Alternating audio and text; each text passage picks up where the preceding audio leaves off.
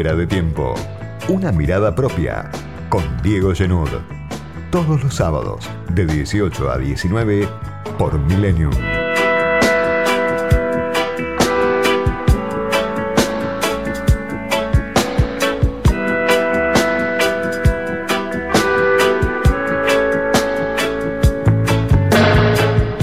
Mirado desde la City, mirado con las anteojeras del mercado, el gobierno cierra una semana en la que recupera un poco de oxígeno. Saca la cabeza a la superficie, consigue Martín Guzmán con un paquete de medidas. Un resultado de corto plazo, bajar el dólar alternativo, las distintas cotizaciones del dólar. Sale del rincón el gobierno en una pelea que lo tenía arrinconado, casi escupiendo sangre hace varias semanas, con el dólar por las nubes, con pérdida de reservas que siguen todavía. Y empieza a jugar Guzmán con sus propias herramientas, con un bono atado al dólar que sirve para captar pesos, que sirve para bajar la tensión sobre el dólar paralelo, pero que tiene un costo impredecible. Este bono atado al dólar que lanza Martín Guzmán, porque por un lado delata que hay mucha gente esperando una devaluación y por eso se prenden con este instrumento que lanza el ministro de Economía. Y por otro lado, si esa devaluación llega, por supuesto el costo va a ser muy alto para el Estado Nacional se está comprometiendo a pagar caro su promesa, Martín Guzmán. No es el único instrumento que puso sobre la mesa, por supuesto, lo conocen mejor los especialistas, los economistas, las consultoras del mercado, pero apuntan también a la venta del dólar futuro, algo que ya hizo el kirchnerismo en su retirada, el último cristinismo, y que ahora vuelve como herramienta. Por supuesto, si la devaluación que el gobierno niega no se concreta, no habrá costo para el Estado. Si finalmente las fuerzas que presionan por una extorsión devaluatoria, como dijo Cristina Kirchner, logran imponerse, va a haber mucho costo para el gobierno nacional, para el Estado nacional. Además, las reservas que siguen cayendo, es decir, que el gobierno logra sacar la cabeza a la superficie, pero por supuesto no logra resolver los problemas estructurales Caen las reservas del Banco Central. Las consultoras del mercado dicen no hay más reservas líquidas. Quedan queda el yuan, quedan los encajes de los bancos, los depósitos de los ahorristas, queda el oro, pero concretamente no hay nada en el Banco Central, el gobierno lo niega. Pero evidentemente hay una fragilidad importante, la que explica estas semanas de las que venía el gobierno y la que explica además esa fragilidad, estas medidas de emergencia que toma Guzmán. La pregunta sigue, ¿cuánto aguanta este plan? ¿Llega a diciembre? ¿Alcanza para cruzar el verano?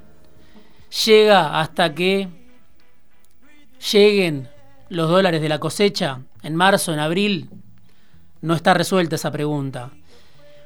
Junto con ese escenario, que se ve desde la City, desde esas reducidas manzanas que tienen un impacto muy importante en la vida cotidiana de millones de argentinos, pero son 10 manzanas, 5 manzanas del microcentro porteño.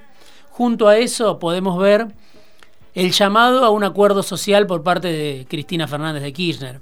El tema de la semana, el tema que va a dar mucho para hablar, que ya, ya dio mucho para hablar, y por supuesto hay un mensaje ambiguo de la vicepresidenta con destinatarios dentro del Frente de Todos y con destinatarios fuera del Frente de Todos. Lo que más me interesa a mí, lo que me parece más relevante, la convocatoria de Cristina a un acuerdo sin exclusiones, como el que planteó con todos los sectores, sectores políticos, sectores empresarios, sectores sociales y sectores mediáticos. Importante que la vicepresidenta, que tuvo a los medios, a los grandes medios, a los tanques de la comunicación en la vereda de enfrente y lo sigue teniendo, los convoque a sentarse a la mesa de un gran acuerdo nacional. ¿Por qué lo hace Cristina? Bueno, lo hace porque habla desde la debilidad de la crisis que está atravesando su gobierno. Es la única explicación por la cual Cristina, que ya había planteado la idea de un consenso en campaña, un contrato social, pero que hace dos o tres meses en este programa lo comentamos, le advirtió prácticamente a Fernández de que no se podía ir a un acuerdo con cualquier sector, con la derecha empresaria de Clarín y Techín, cuando compartió una nota de, del columnista de Página 12, Alfredo Zayat. Ahora Cristina, dos o tres meses después de haber dicho ese acuerdo no, no hay que confundirse, pide un acuerdo. ¿Por qué cambió? Cambió porque el gobierno no puede solo resolver la crisis. Eso me parece que es lo más importante de la carta de Cristina. No está planteado así. Pero está claro que el peronismo, después de 10 meses, con la pandemia, con la crisis, con la pesada herencia, con, con los errores no forzados, con un gabinete que quizá no estaba preparado para afrontar una situación como la que le toca afrontar, con una serie de componentes, cada uno puede armar el orden de importancia, poner en primer lugar uno u otro factor, pero ese combo se torna ingobernable para el peronismo, que era el partido que nos tenía acostumbrados a resolver la crisis. Cristina admite que el peronismo solo no puede y al mismo tiempo lo deja Alberto sin excusas para avanzar, porque dice, el que gobierna es él y el acuerdo hay que hacerlo con todos los sectores. Yo no soy obstáculo para ese acuerdo. Cristina habla desde la debilidad de su gobierno, del gobierno que ella armó, de la criatura electoral. De la presidenta es la que está fallando ahora a la hora de gobernar. Y busca evitar, creo yo, una mayor fragilidad. Quiere preservar el poder, que le costó muchísimo recuperar. No hay que olvidarse que hace dos o tres años Cristina era una figura marginal, con mucha adhesión popular, con un sector irreductible que la seguía respaldando, pero que estaba en los márgenes de la política. Todo parecía de Macri. Cristina seguramente no se olvida de ese momento donde se hablaba de que podía ir a la cárcel. Y hoy no le sirve ver cómo la presión devaluatoria, la evaporación del peso, erosionan la legitimidad del gobierno, porque tiene la suerte atada Alberto Fernández, más allá de que esté conforme o no con este gobierno que ella dice lo conduce el presidente. El gobierno que recupera oxígeno en la batalla de corto plazo contra la devaluación, no se sabe hasta cuándo. La presidenta que desde la debilidad convoca un acuerdo social hasta con sus enemigos históricos y le dice al presidente, hacelo, casi que para eso te llamé, para que te sientes con los que a mí no me quieren y resuelvas este problema. No tenés excusa. Y algunos datos más importantes que están lejos de la City, que están lejos incluso de la realidad cotidiana de, Cristina y del país político, del círculo rojo, pero que pueden marcar también en qué momento está el gobierno y hacia dónde está yendo el gobierno de los Fernández frente al problema del déficit habitacional, de la falta de vivienda, que en su momento tratamos en este programa, hicimos entrevistas con algunas de las personas que estaban participando de la toma en Guernica. El gobierno resolvió después de un tiempo largo de negociación, infructuosa para muchos,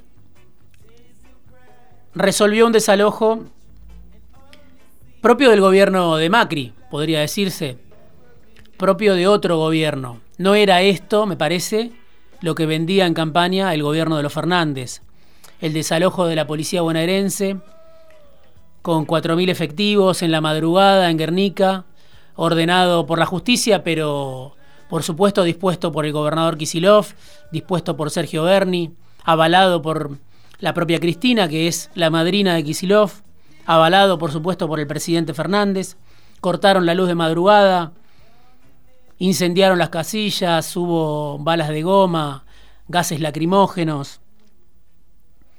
Un operativo de la misma policía bonaerense que hace nada recibió un aumento express después de una sublevación policial en la provincia de Buenos Aires. Muy rápido, Kisilov resolvió en ese caso a favor de lo que muchos suponían era, más allá del reclamo legítimo salarial, una extorsión de la policía bonaerense. Fue un, aumento express. Bueno, uno puede decir, ahora esa policía resuelve de mala manera un problema político que tenía el gobernador Kisilov. Y en la guerra del metro cuadrado es una guerra que existe en el conurbano, en los lugares donde están los desplazados, los que antes quizá pagaban un alquiler más cerca de la capital federal y hoy no tienen cómo hacer frente a ese alquiler por la pandemia, por el ajuste, por la pobreza, por la caída de los ingresos, por todo ese cuadro, por, por los datos que muestra el INDEC del aumento de la desocupación, del aumento de la pobreza. Es inescindible lo que vemos en Guernica de esos datos que muestra el INDEC no puede simplemente analizarse como una cuestión en la que solo se discute la propiedad privada, en este caso de un, de un terreno que estaba abandonado y cuyos supuestos dueños están flojos de papeles además, pero se escenifica una resolución violenta de un conflicto donde por supuesto hay oposición al gobierno de los Fernández, pero también hay habitantes, ocupantes, familias, chicos, mujeres, que son votantes históricos del peronismo kirchnerista, la base más fiel del peronismo kirchnerista. A esa base más fiel es a la que Bernie, a la que Kisilov, a la que Cristina, a la que Alberto le responden con ese operativo que, que vimos en Guernica. Propiedad privada como primer mandamiento y derecho a la vivienda, resolución del déficit habitacional, resolución de los problemas de los sectores más desfavorecidos a marzo. También queda para otro momento, que no se sabe cuál es. Por eso digo, el gobierno empieza a trazar un itinerario. Esa contradicción que tenía el gobierno parece que se empieza a saldar se empieza a saldar en la escena pública, con Cristina desde la debilidad convocando a un acuerdo con todos los sectores, incluso sus enemigos, con Kisilov desalojando en un operativo cinematográfico una cacería, según dijo Jara, una dirigente de las que participaba de la toma, simpatizante de, del gobierno del Frente de Todos, una cacería como la que hubo en Guernica. También eso muestra hacia dónde va el gobierno. Y algunos datos más como el presupuesto. El presupuesto que se aprobó esta semana en el Congreso y es el presupuesto que espera el Fondo Monetario Internacional para aterrizar otra vez en la Argentina. A partir del 9-10 de noviembre va a estar acá la misión y ahí sí se empieza a discutir un nuevo programa.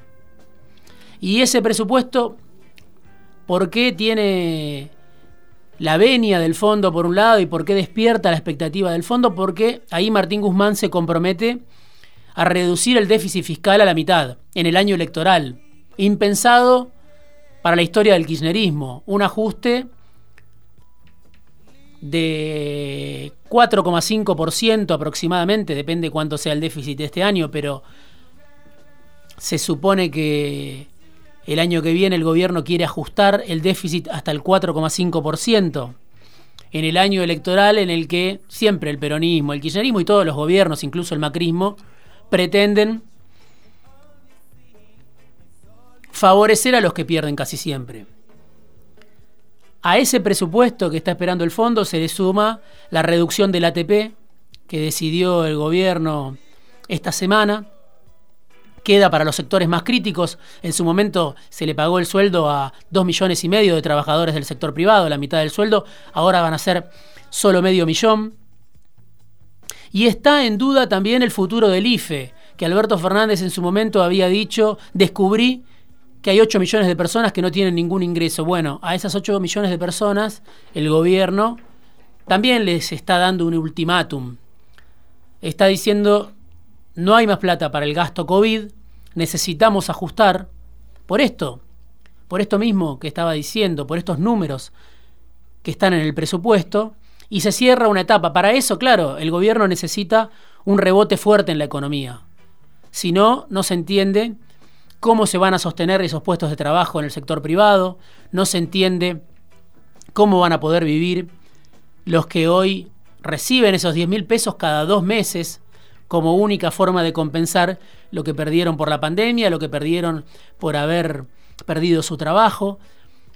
Y a ese presupuesto con reducción de déficit fiscal y a esa reducción del ATP y a las dudas sobre el futuro del IFE se le suman los aumentos de tarifas que vienen. Además de los aumentos de prepaga que pegan en la clase media, pero los aumentos de tarifas, el gobierno entra en la fase de descongelamiento. Se suma, por supuesto, a los aumentos de precios. Es todo un escenario donde el gobierno empieza a avanzar en un camino de cornisa y a definir hacia dónde avanza. Se puede decir, como dato de esta semana, que contrasta el anuncio de, ampliación de la UH, que lo van a cobrar 700.000 familias más. El único dato de esta semana que contradice el cuadro general del que vengo hablando. El gobierno no tiene margen, pareciera, para ir hacia otro lado. No tiene margen económico, por lo que muchas veces comentamos en este programa, porque no tiene reservas, porque el Banco Central, según Claudio Lozano lo dijo en este programa, le entregó a las empresas que se endeudaron bajo Macri alrededor de 7 mil millones de dólares en los primeros meses del año. Además de que porque la clase media, un sector de la clase media, compra dólares, pero sobre todo por un puñado de empresas que se llevaron los dólares baratos, por otras empresas que sobrefacturan importaciones. El gobierno no tiene margen económico. No tiene margen político, además, porque aparece arrinconado hace tiempo por las mismas fuerzas que apostaron a Macri, que apostaron a la aventura de Mauricio Macri en el poder. Y es un gobierno que muchas veces parece loteado, tiene la contradicción adentro, como me dijo un funcionario importante del gobierno esta semana, cada uno está pensando en su baldosa y en cómo quedar bien con el de enfrente. Por eso el gobierno, que no tiene margen económico, que no tiene margen político, además tiene una debilidad, esa diversidad del frente de todos que sirvió para ganar las elecciones, a la hora de gobernar le está costando cara al gobierno. Esa contradicción se resuelve a favor de, determinados sectores, de un sector que por ahí tiene más que ver con la oposición que con el último cristinismo. Y también en ese cuadro, me decía esta semana un empresario con el que hablé, Alberto le dice a todos lo que quieren escuchar. Y para gobernar Argentina hay que decirle al 75% de la gente lo que no quiere escuchar. Bueno, pareciera que el presidente también empieza a definir, y por lo menos con los actos, empieza a marcar un sendero. Ya no les dice a todo el mundo lo que quiere escuchar. El establishment le pide que pague el costo político de un viraje, de este viraje que insinúa Cristina, de este giro desde la debilidad, de este acuerdo, que es un acuerdo que trae como metamensaje de Cristina, no podemos resolver la crisis, necesitamos de un acuerdo. Con el llamado a un acuerdo con el Círculo Rojo, con el presupuesto, con el desalojo en Guernica, con el nuevo programa del fondo del que ya se habla, el gobierno camina hacia un acuerdo con el fondo donde se supone le va a pedir 5 mil millones de dólares más de deuda, va a volver a tomar deuda, algo que no estaba en los planes el gobierno empieza a definir un rumbo cada vez más nítido. Tiene el plan, aunque no lo diga. Parece que el gobierno encontró el plan. Lo que no está claro es cuál va a ser el costo de esta definición. Opiniones, comentarios, críticas, sugerencias. Escribinos por Twitter a arroba otro guion bajo periodista y arroba fuera de tiempo guion bajo.